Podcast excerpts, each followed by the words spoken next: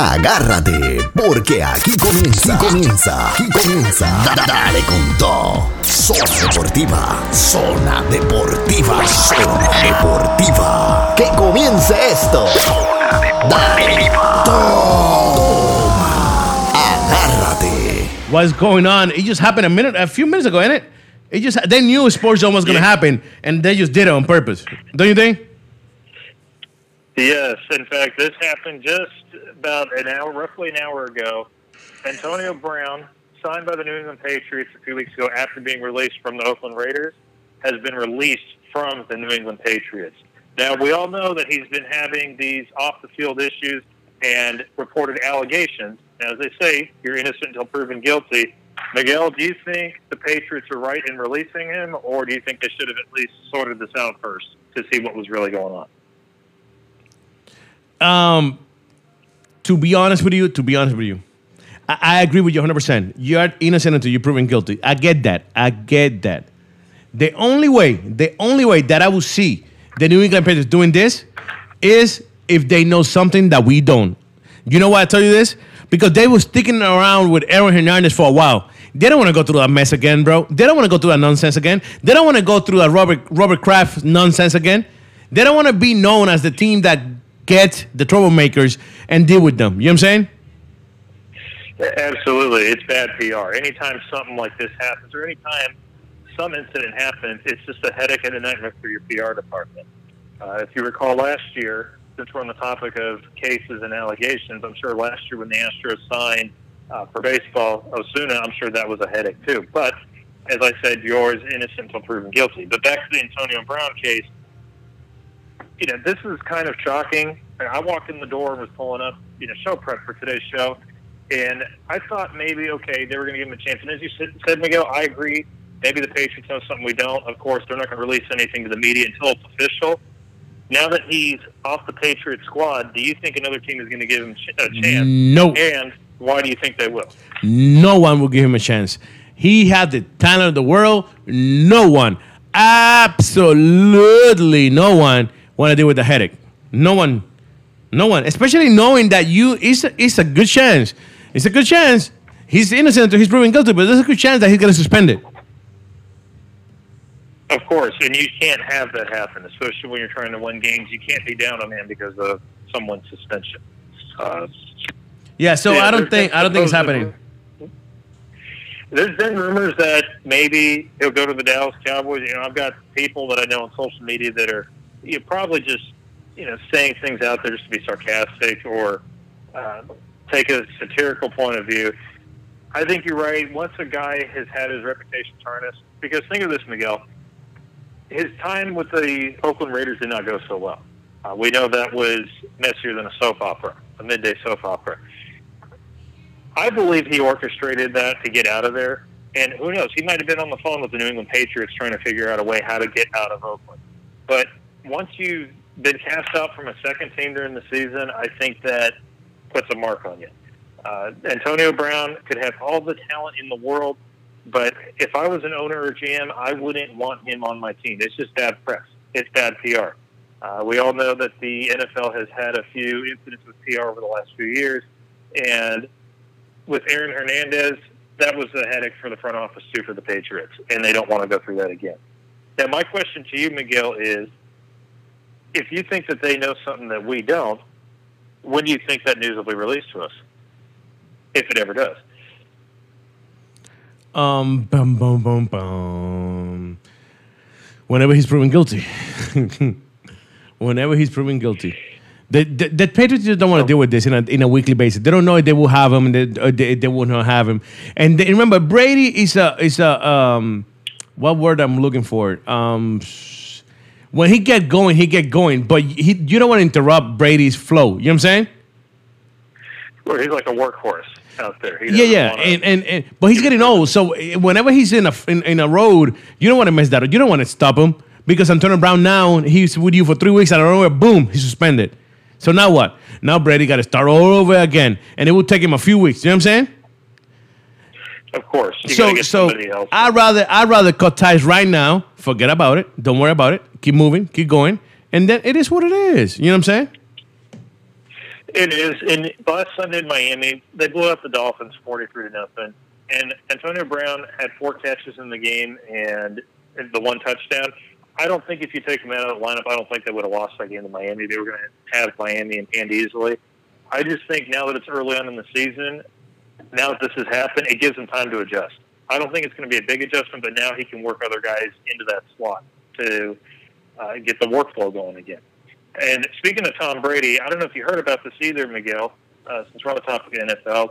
Last night, Tom Brady was tweeting about the penalties in the Jacksonville Tennessee game, which, by the way, the end result kind of shocked me. Jacksonville coming out on top 20 to 7, but we'll get to that in just a few moments.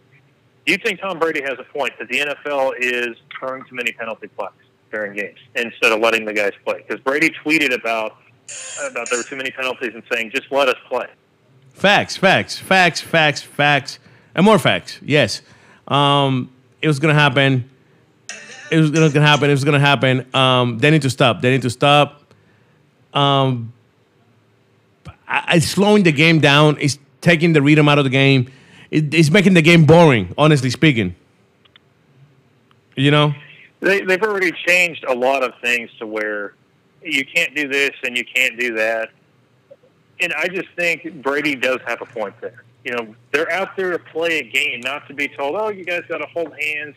You all have to do this." No, they're out there to play 60 minutes of hard-nosed football. If that means a guy's body bends in the wrong directions, or if that means you know everybody's beat up at the end of the game, that's the game of football. That's what the fans pay and show up and see. Facts. Brady's facts. got a point there. I think the NFL is going to have to take a look back at this and eh, assess the situation.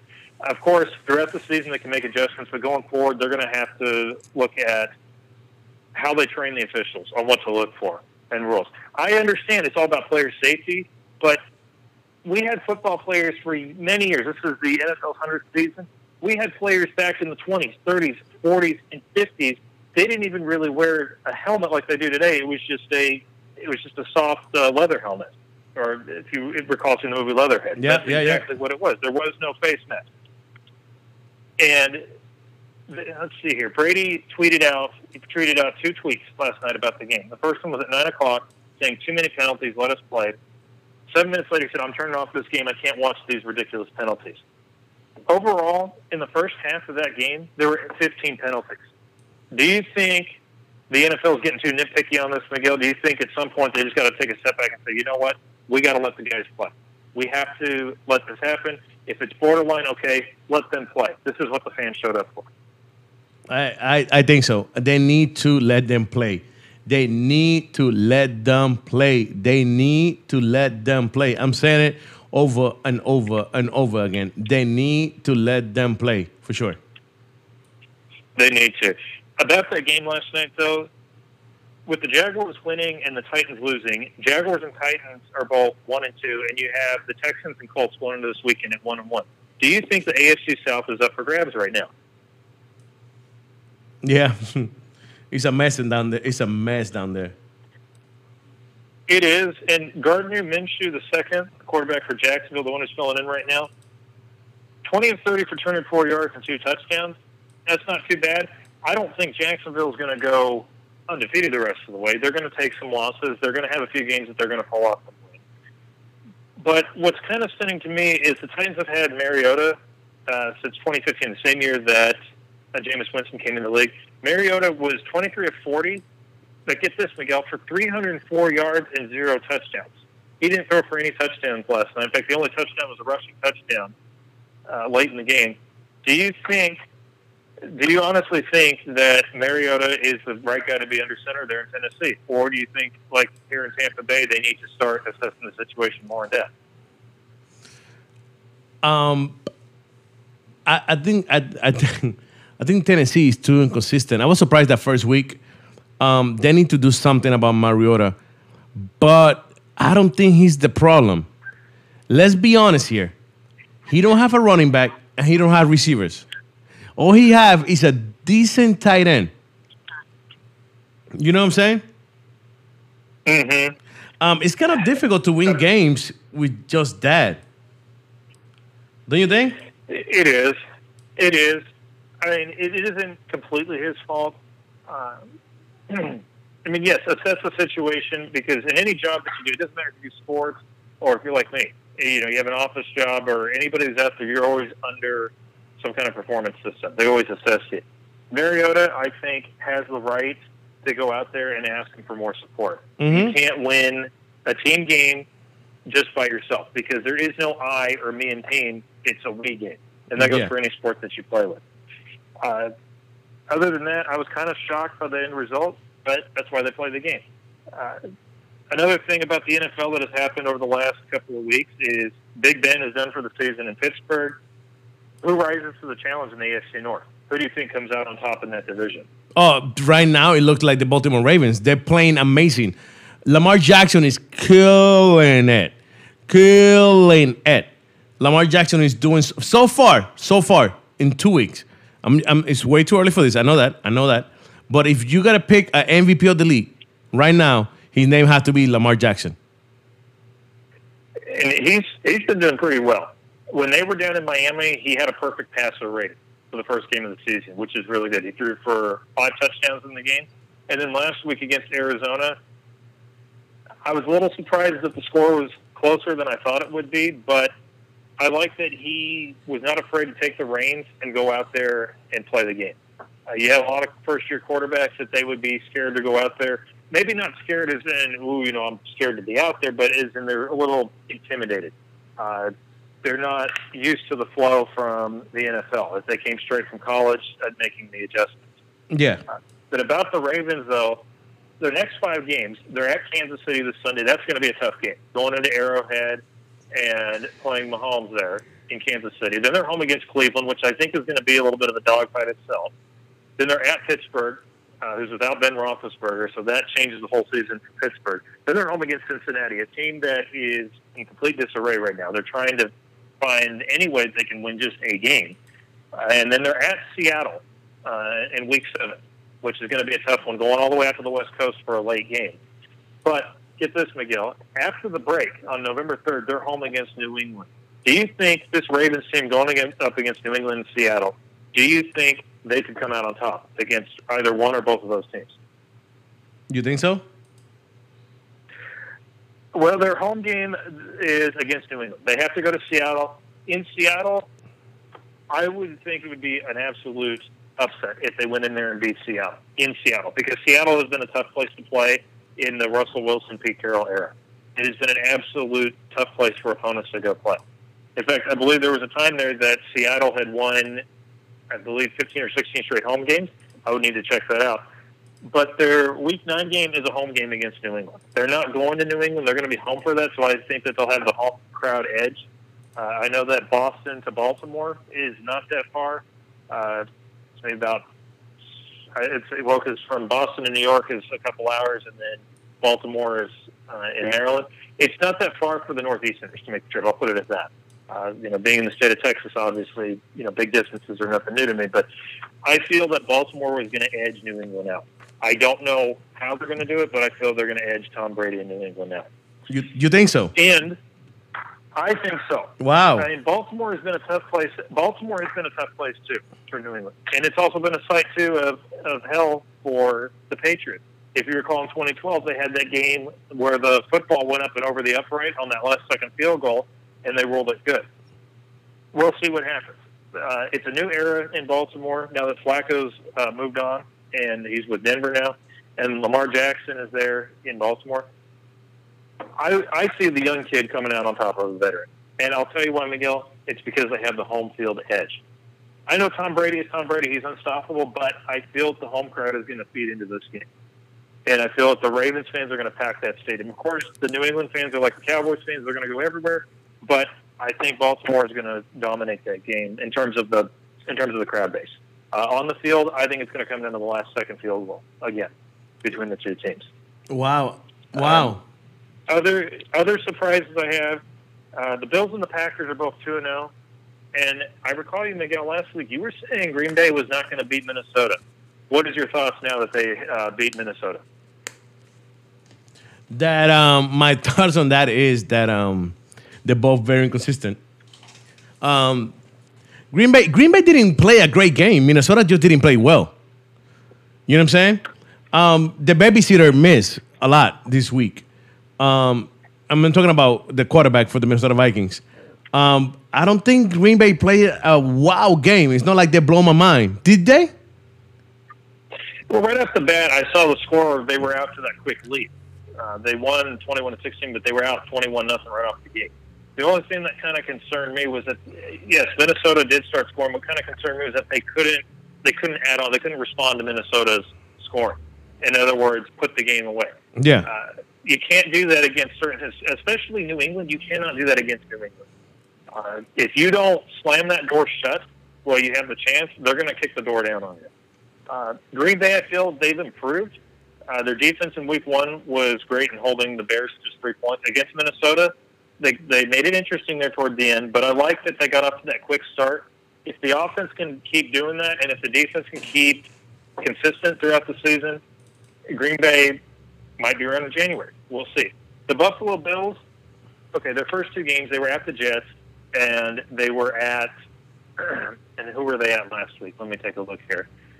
The Buffalo Bills, I know, haven't played. They haven't played a team like New England yet. Um, I'm not trying to take anything away from a, two, uh, a 2 0 start. Okay, they played both the New York teams. They were at the Jets and at the Giants. I, you know, hey, 2 0 is 2 0. You'll take whatever you can get. But I would like to see what they do in week four against New England. That's what I'd like to see. That's another surprise that I've had this year so far with Buffalo, but we've seen in years past. A team can get out to a quick start, but then the middle of the season hits and they start slowing down.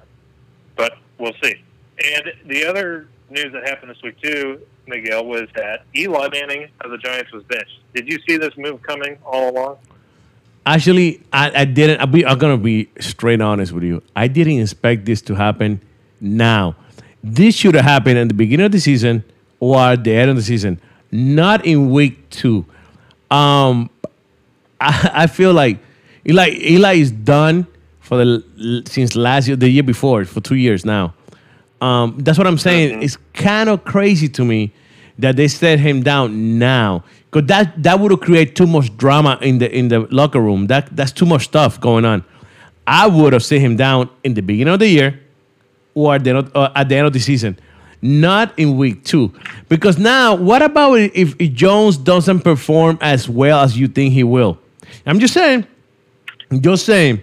What about if if he doesn't? What are you gonna do? Are you really gonna go back to Eli Manning? Well, then you got a then you got a big headache there. Then you got a mess on your hands with PR. The Texans were notorious for doing this back in 2015. Was they keep switching quarterbacks, and the problem is if you keep switching quarterbacks like that, especially during the year, uh, if it's an injury, okay, that's understandable. You can't you can't help that. But when it comes to stuff like this, there's no consistency on the field. It's going to throw off the whole rhythm of the team. I'm not saying that I'm not saying that, that Jones is going to rescue the entire season for him. I think it's going to be a, quite a few more years for the Giants to even get back to the postseason. But with Manning, I agree with you. I feel like after that 2016 year, when that the last time they made the postseason, I feel like after that 2016 year, that was I think that was his last good season for Eli Manning. Uh, you know, they they ended up losing in the postseason to Green Bay, but we'll see what happens here, and we'll see what happens on Sunday. In fact, the ironic part is they're going to be down here in Tampa Bay uh, playing the Buccaneers, and that kickoff is at four o'clock Eastern time. So we'll see how it goes. We'll just have to see how this goes. We'll take it as a game by game basis. Uh, other key games this week to wrap up our NFL segment. Uh, you have the Saints at the Seahawks at 4:25 Eastern. Uh, the Saints are looking to rebound uh, this week after losing to the Rams last week. Uh, Seahawks are looking to continue their strong start. Uh, you have the Texans at the Chargers. The Chargers showing a little inconsistencies there when they lost to Detroit last weekend. Uh, Texans, as we talked about a few weeks ago, it's a bit of a mess right there in Houston, but we'll see what happens in week three. And last, certainly not least, you got the Rams at the Browns. And these are just some of the key games of the week that I thought stood out.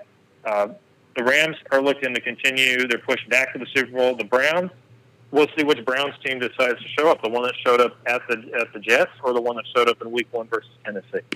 Uh, but we'll have to tune in on Sunday and find out.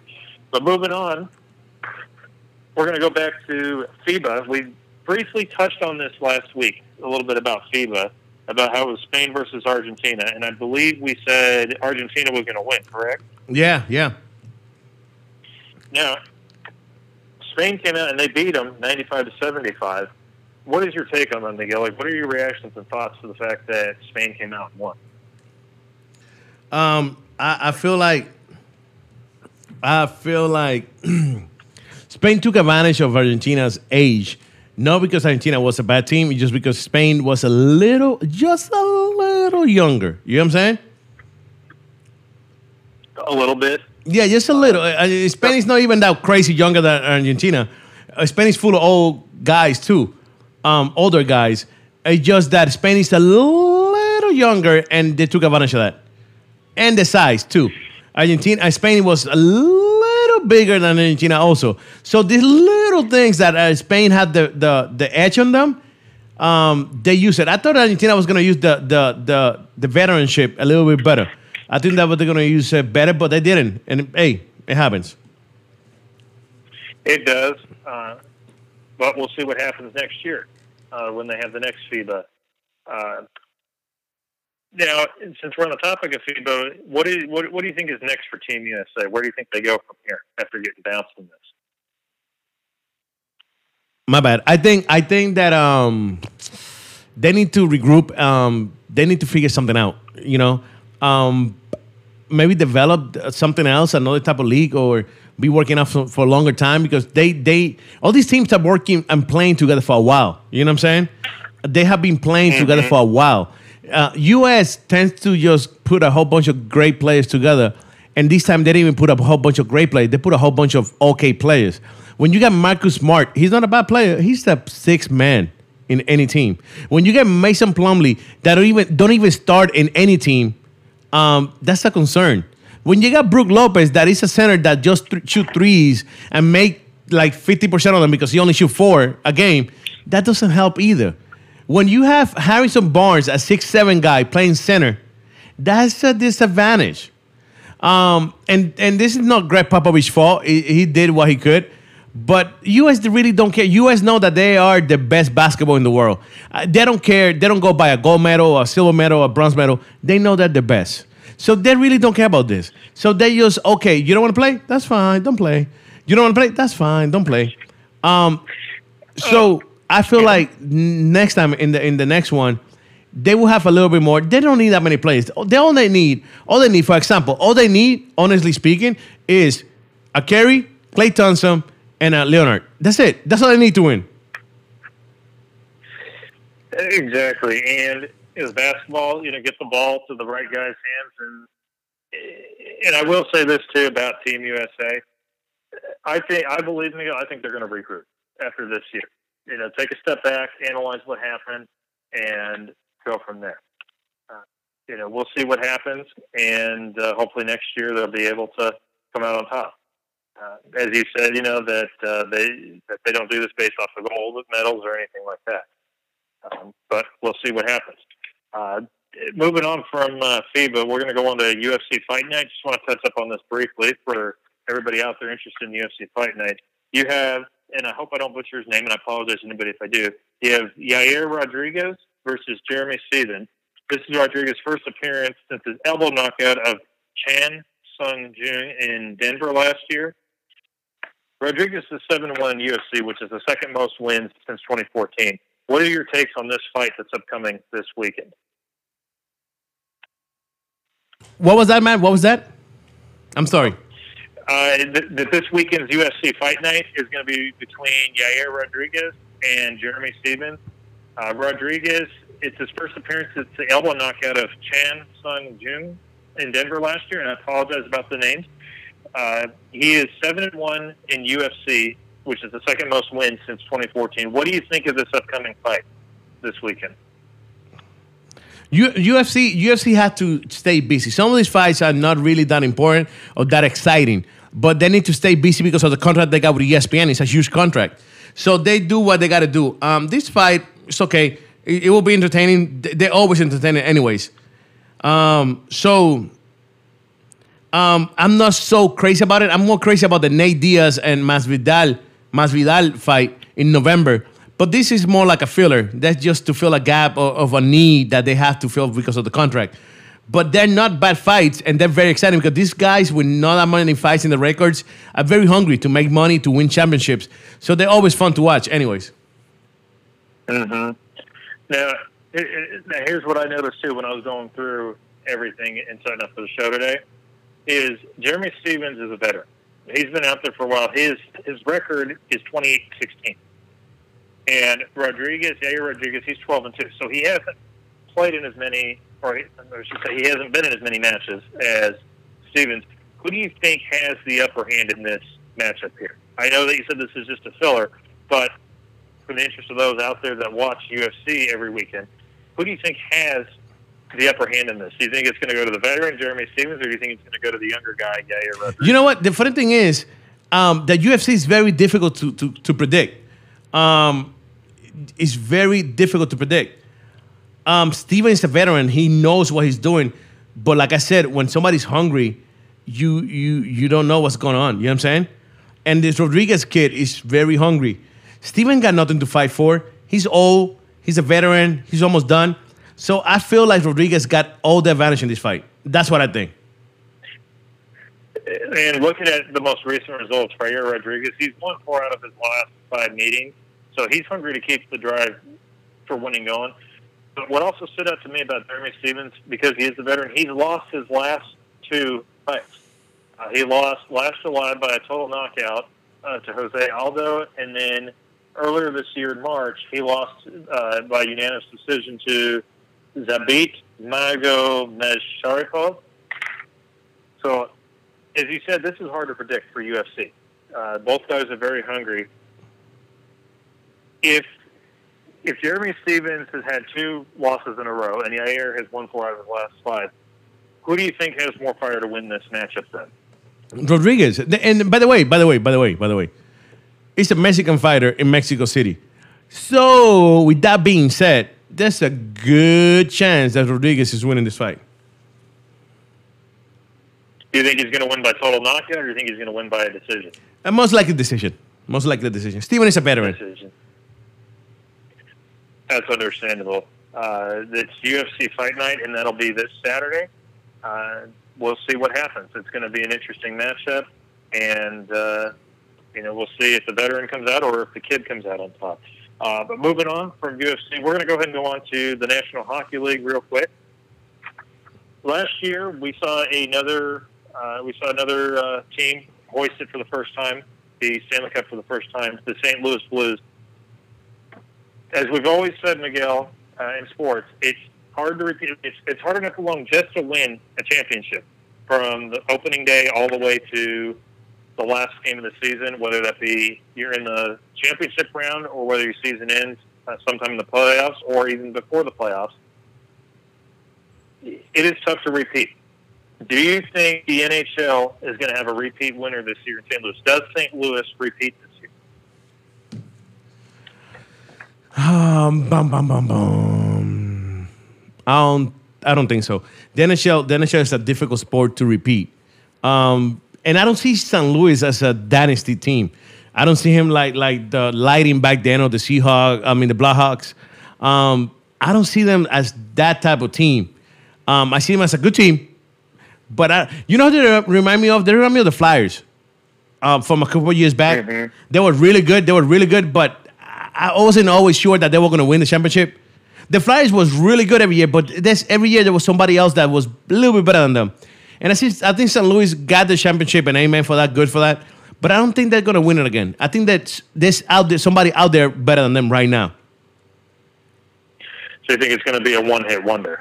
Yeah, yeah, yeah, yeah. Hands down, hands down. What What do you think? Well, it's going to be tough right now. Um, you know, I'd like to see. I'd like to see some of these teams from last year, especially the Lightning. They had a really quick exit in the first round after having the NHL's best record. They've been hard to read. Well, they got two losses already. down here in Tampa. Say that again. They got they're 0 and 2 already. The Lightnings. It's preseason, though. Not, not that I'm trying to contradict or you know make a argument against it. Yes, it, it's their own too. It is the preseason, but this is when you have to start working out kinks in the preseason. It, it is tough to see how things are going to gauge out right now, and looking at last year's standing, uh, you had a, you had a couple of teams that were able to sneak in, uh, such as uh, Carolina and Toronto were able to get in there. Um, in fact, uh, who, who was the last team? In fact, the last team in there was the Columbus Blue Jackets. They got in with 98 points. Do I think the Blue Jackets are going to build off of last year's um, playoff appearance where they stunned the Lightning in a four-game sweep, in an impressive four-game sweep, which I thought was incredible. I mean, especially from being down here in Tampa and getting un, uh, involved with the hockey stuff here and uh, getting a feel for the team around here. I was impressed with the Blue Jackets and how they were able to dispatch them so quickly. The second round, I thought they hung in there all right against the Boston Bruins. One team I would not be surprised if it'll be Columbus going back out there and putting up the same dogfight again. Do I think they're going to go all the way to the Stanley Cup final? Maybe not this year, but I think Columbus is going to get out there again. They may advance all the way to the uh, conference championship round. Uh, what do you think, Miguel? Mm. I think Columbus got a good chance. I was looking at them earlier too. I, I think they do have a good mm-hmm. chance to to make it. So let's see. Let's see, man. Um, I'm very excited for hockey. Uh, it's not a, a, a, sport that I follow a lot, but I'm very excited. I like the playoff. I like to watch the playoff because mm-hmm. these players give it all on those playoffs. They don't play. You know what I'm saying? It, it, that's very true, and it's very intense. Uh, in fact, I didn't even go to a hockey game until uh, last year in 2018. When I lived in Texas, of course, the only team in Texas is the Dallas Stars. But what I like about hockey that sets it apart from baseball, basketball, football, um, soccer is just the intensity of the game. Even when you're sitting there in the arena the entire time, just the intensity of the game. Guys getting smashed up against the boards.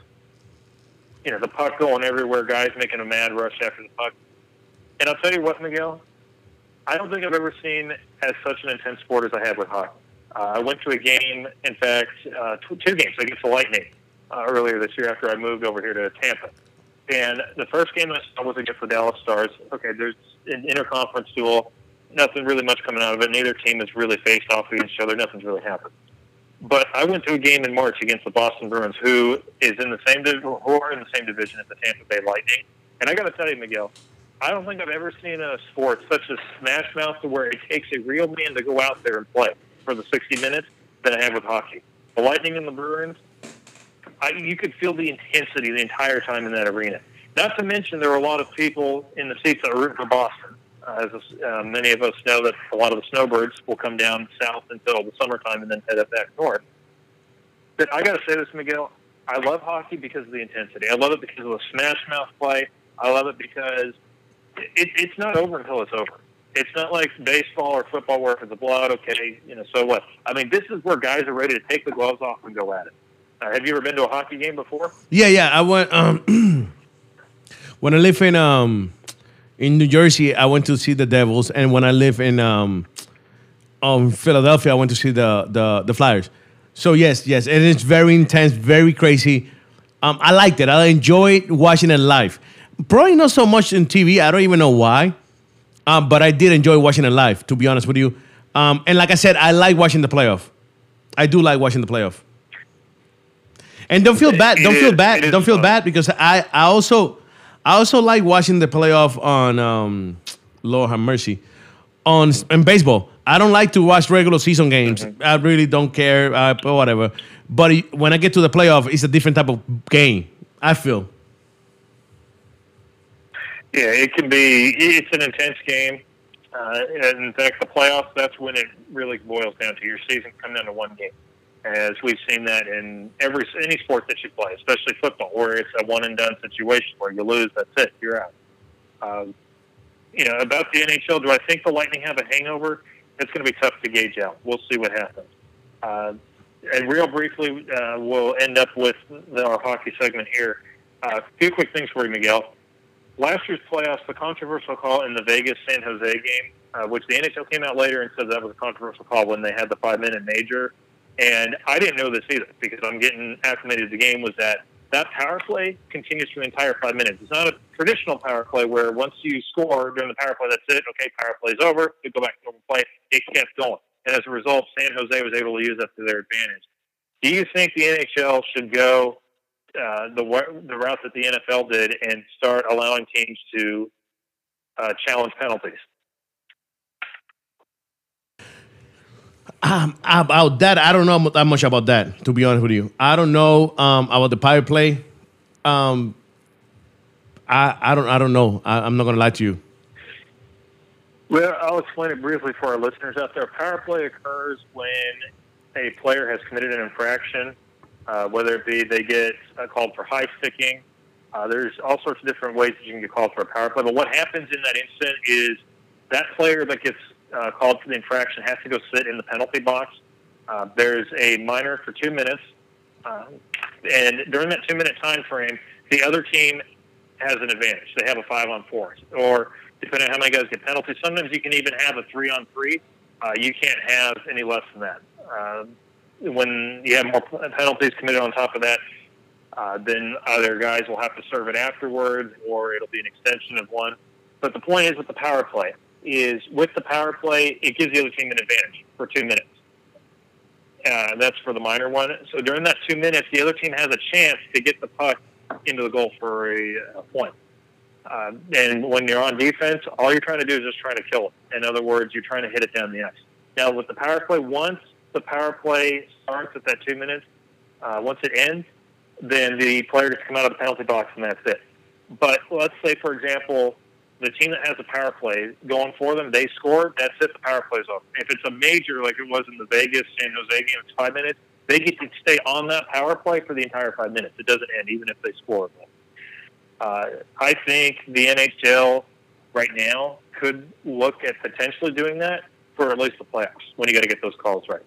And lastly, on the NHL, Miguel, Seattle was granted an expansion team. They're not going to start play until the 2021 season.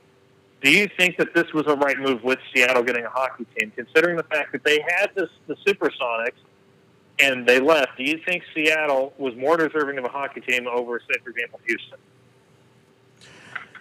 Well, I feel I feel like the the, the sports they know that Seattle had they only got the Seattle Storm and the Seahawks. Besides that, they had nothing. Um, so they understand that they needed to bring something to the city um, besides the Seahawks. Um, the NBA is not going back uh, over there anytime soon. Um, so I guess they decided to bring this NHL team to see how it goes. They don't.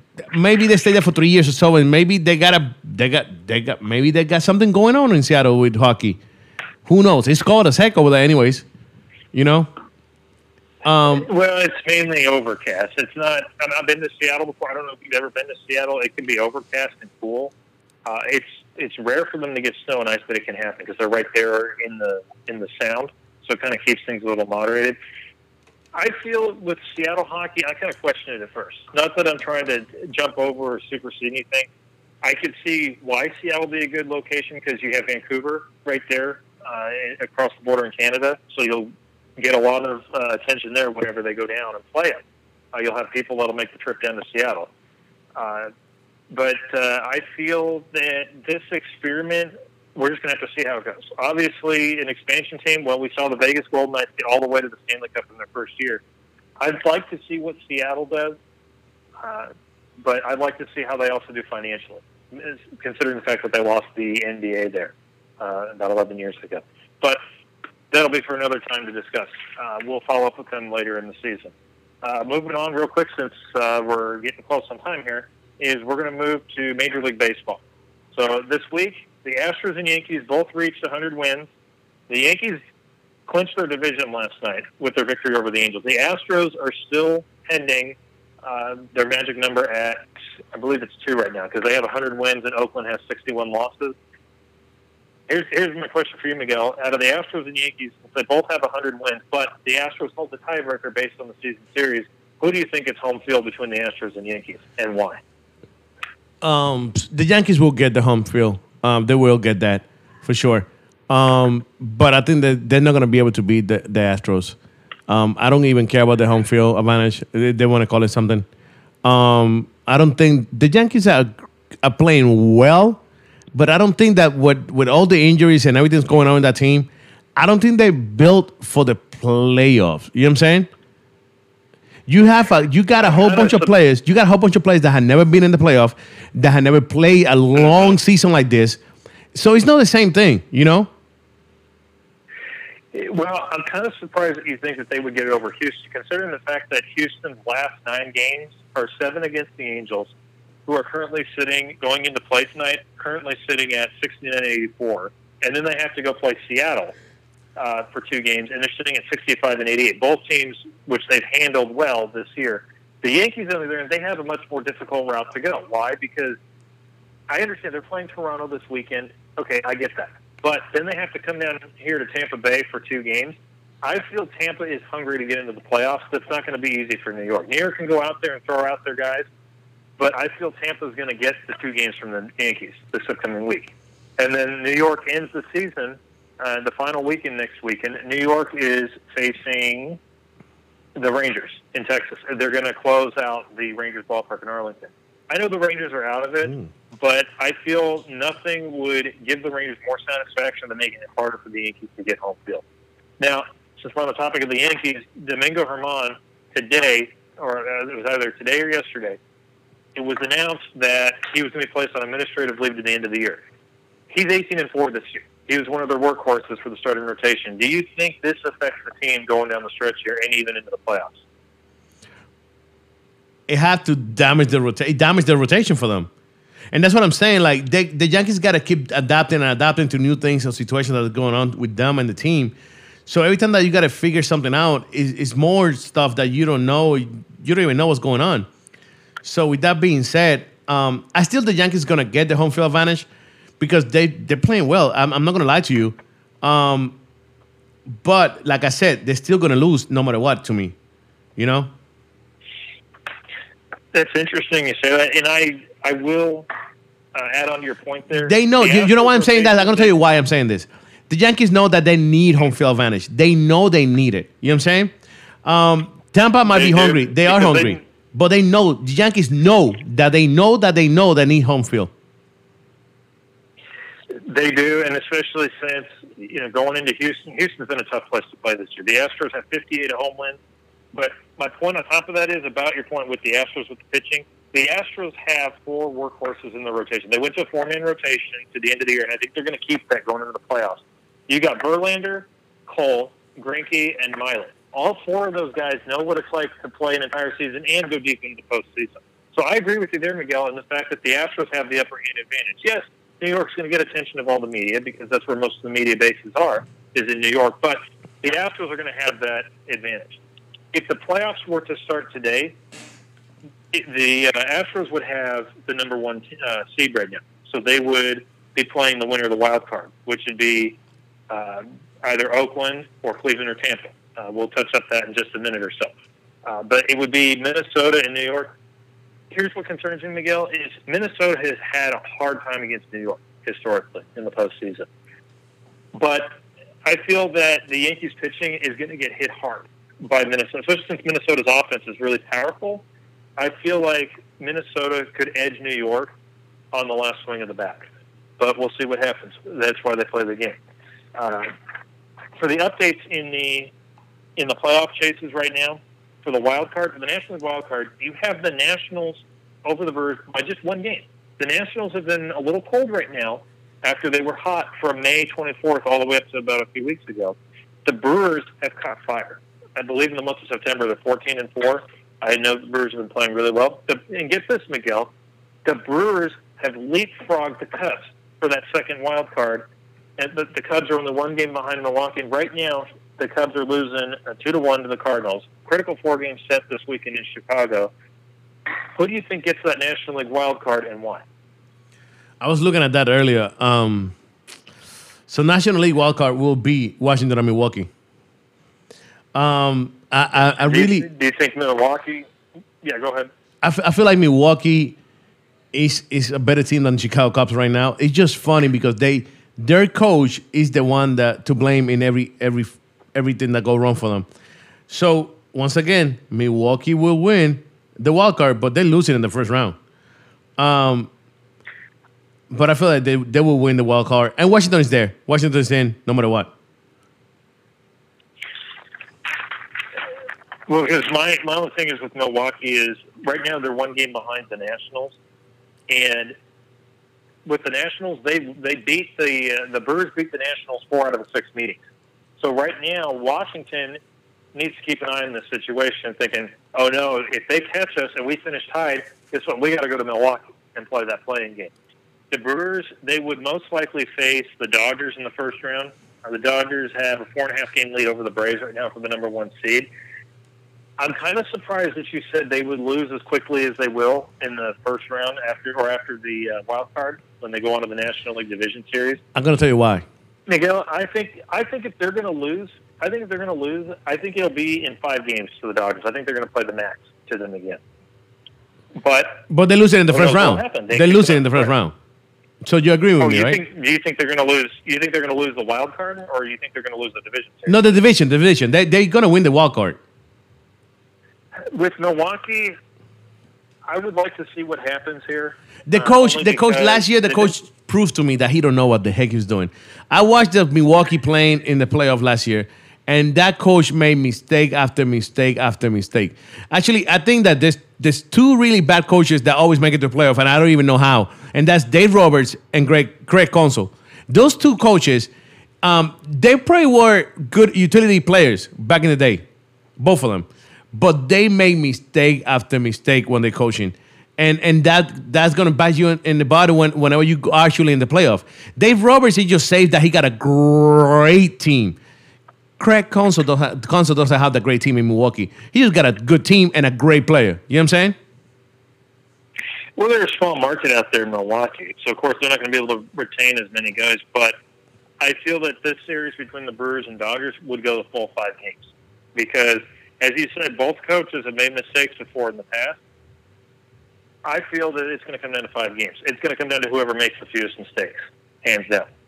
Uh, in the American League card side of things, and this is going to get interesting for you here, Miguel, because I do believe the National League teams need to keep an eye on this also. In the American League, the A's, they've got a two game lead over both Cleveland and Tampa. Now, Cleveland and Tampa are both tied right now this weekend. And Tampa's got a critical series at home upcoming against Boston, which starts tonight. And Cleveland is going to play Philadelphia. Philadelphia has a slim chance still. Uh, they're playing for pride, in my opinion. I don't think they're going to make it this year, maybe next year. Who do you think wins the American League wild card? Or between the two teams of Cleveland and Tampa, who do you think comes out on top? Or do you think we're going to have to play game 163? I, I don't think Cleveland's gonna make it. I, I I don't think Cleveland will make it. Um, I think it will be Tampa and Oakland. Um, and I think Tampa's gonna be Oakland in the wild card. Interesting. Now, now here's the kicker that you say that, Miguel. If if the Rays are going to play the A's in the wild card game, the Rays would have to finish one game ahead of the A's in the standings because Oakland won four out of seven meetings this year. If the Rays finish one game up, they will go from Toronto back here to Tampa, which is not terrible for the one game plan. And then the winner of that game, depending on how the Astros and uh, Yankees finish out, is going to have to go there. Do you think if the Rays are forced to go all the way to the Coliseum on the West Coast from Toronto, do you think they're going to come out? eh, Do you think they're going to come out firing all cylinders? Now, I'll explain my point of view. Do I think the Rays are going to come out firing? Absolutely. They got Glass now back. Snell is back. They have Charlie Morton in the rotation. Even a nice surprise to me has been Ryan Yarbrough. Would they would throw him in in the middle of games? Now he's starting games. I think the Rays have a really good starting rotation. They've got a lot of good product on that field. I went to a game a few weeks ago when Toronto was here. They've got a really good uh, starting rotation, a good good product on the field. The only concern that I have with the Rays is their relief pitching. Their relief pitching to be a little shaky. They held on and beat the Dodgers Wednesday night, which is a huge win for them. They needed that, but I think the A's will have the advantage in the bullpen game for now. Why? A little bit of experience. What do you think on this, Miguel? I, I believe I, I'm telling you this. I believe that the the American League Championship will be Astros and Tampa.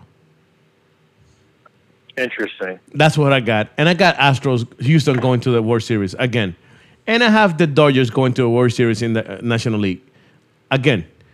But this time, this time around, I have the Dodgers finally winning the World Series, and if they don't, because there's always a good chance they will, they won't. Guess what was going to happen, Matt?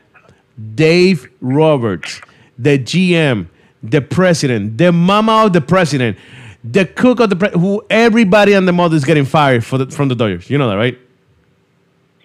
I would love to see that World Series rematch again with the Dodgers. I, I mean, I'm, I'm hearing a lot of screams right now over across the Gulf in Houston, Miguel. uh, however, I would like to see this play out. If the Dodgers get to a third straight World Series, because I don't believe anybody has ever lost the World Series in three straight years, three consecutive years. It's been done in back to back, but I don't believe it's ever been done in three back to back to back years. But I think the Astros would have the advantage over the Dodgers. For one thing, their rotation is a little more consistent than the Dodgers. The Dodgers, when they get to the playoffs, Kershaw chokes. I have a cousin who's a big Dodger fan, and I asked him what he thought about the World Series against Houston, the one against Boston. He told me his honest opinion that against uh, against both teams, he feels that they choked or that they choked. And he said, and he told me this, and these are his words, especially Kershaw. He said Kershaw choked big time in both World Series. And if you recall, Game Five in Houston in the 2017 World Series, the Dodgers had a four nothing lead, and they knocked Keuchel out of that game in the second inning, I believe.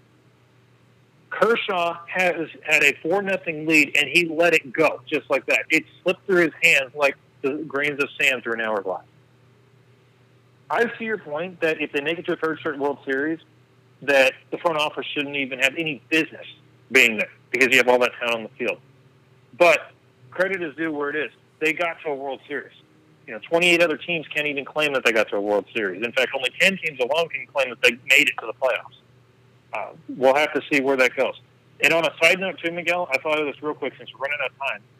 If there is a game 163 possible, it, this would be the absolute worst scenario. Let's say, let's say the A's outright win the first seed, and the Rays and Indians finish tied at the end of the season.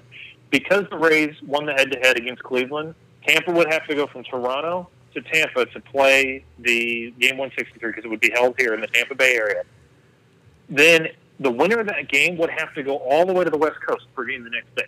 If you recall the Rays in 2013, they had that mad scramble at the end of the year where they went from Toronto to Texas to Cleveland to Boston within the span of four and a half days.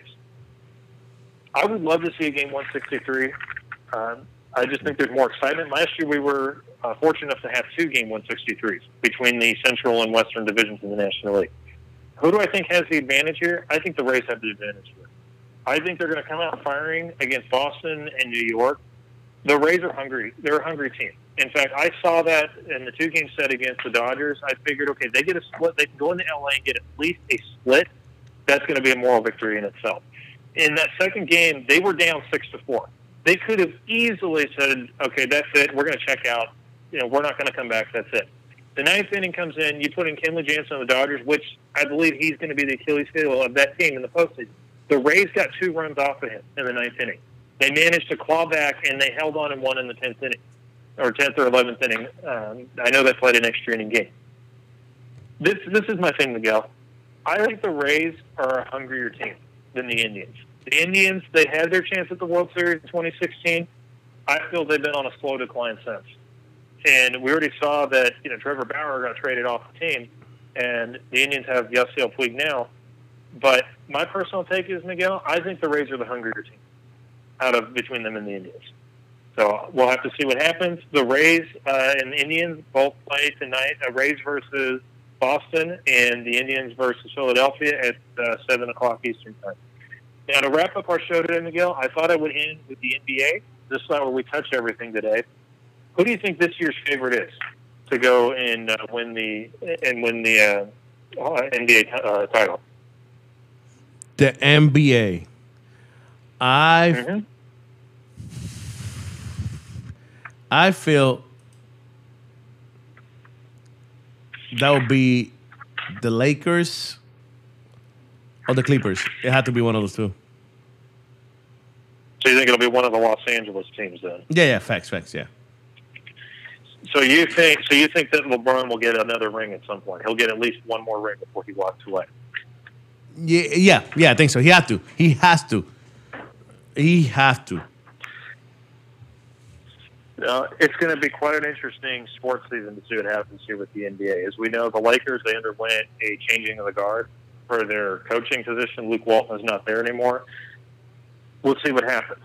Uh, I would, I would personally, I would like to see, you know, LeBron be able to get back to the finals. I think he's a fun guy to watch. I mean, he just the way he plays the game, the way he's out there playing a game. I think he's a fun guy to watch.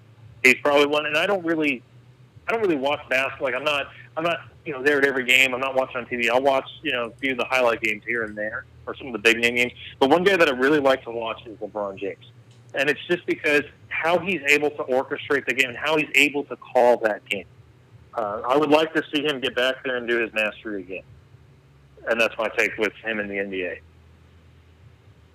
Yeah, I agree. Um, let's. I think. I think it will be one of the two LA teams. That's what I believe. Um, honestly speaking, right now, one of the two LA teams. I think. I think it's going to be. I'm just trying to think here. I think it will probably be the Lakers. I know a lot of the Western Division people are going to be hating me for this. I think it's going to be the Lakers feel LeBron. The last couple of years have been a missed opportunity. I feel he's going to get back there. He's going to power his way through and get back there.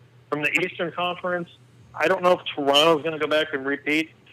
I think it's going to be a Los Angeles Milwaukee uh, NBA Finals. Milwaukee. Yes. Uh, before that happened, some stuff need to change.